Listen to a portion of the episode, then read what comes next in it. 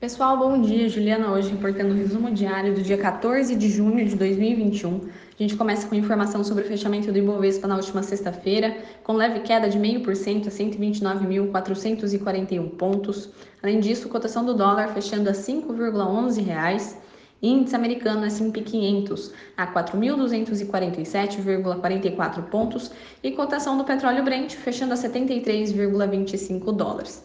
A gente começa com o Noticiário Brasil, em que o Comitê de Política Monetária do Banco Central, o Copom, se reúne nesta semana. Os mercados esperam mais uma alta de 75 pontos base na taxa Selic para 4,25%.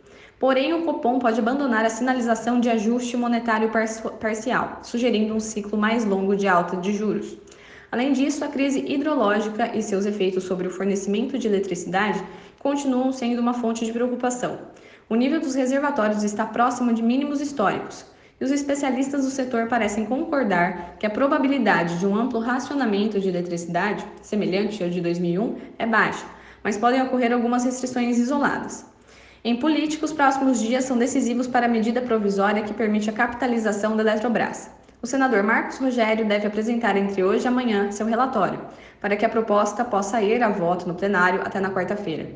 Ainda são vistas resistências ao texto e que o governo corre para contorná-las a tempo de votação. Uma vez aprovada no Senado com alterações, a medida precisará ser votada mais uma vez na Câmara até o dia 22 de junho. Por último, a semana deverá ser marcada pela definição do plano de trabalho para a reforma administrativa. A comissão na Câmara se reúne na quarta-feira para apresentação do plano do relator da matéria, o deputado Arthur Maia, que deve ser indicada a realização de audiências públicas e os ritos para a discussão. O colegiado tem até 40 sessões para aprovação de um parecer que será levado ao plenário. O Banco Central divulgou hoje o IBCBR de abril, que subiu 0,44% frente a março e 15,92% na base anual, abaixo do esperado. Da XP, de 1,5% no mês a mês, e do mercado, de 1,35%.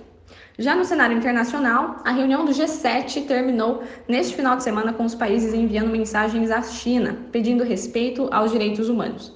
Além disso, os líderes das nações mais ricas do mundo prometeram doar mais de um bilhão de doses de vacina contra a Covid-19 para os países mais pobres. Essas foram as notícias de hoje. Qualquer dúvida, questionamento, estamos aqui à disposição.